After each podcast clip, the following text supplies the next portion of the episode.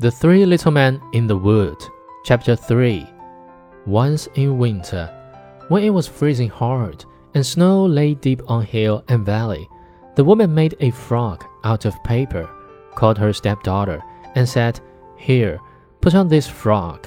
Go out into the wood and fetch me a basket of strawberries.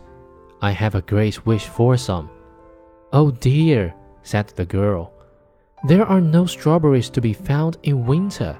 The ground is frozen, and the snow covers everything. And why should I go in the paper frock?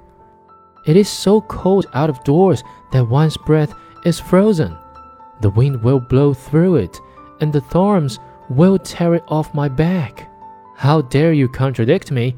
cried the stepmother. Be off, and don't let me see you again till you bring me a basket of strawberries. Then she gave her a little piece of hard bread and said, That will do for you to eat during the day. And she thought to herself, She is sure to be frozen or starved to death out of doors, and I shall never set eyes on her again.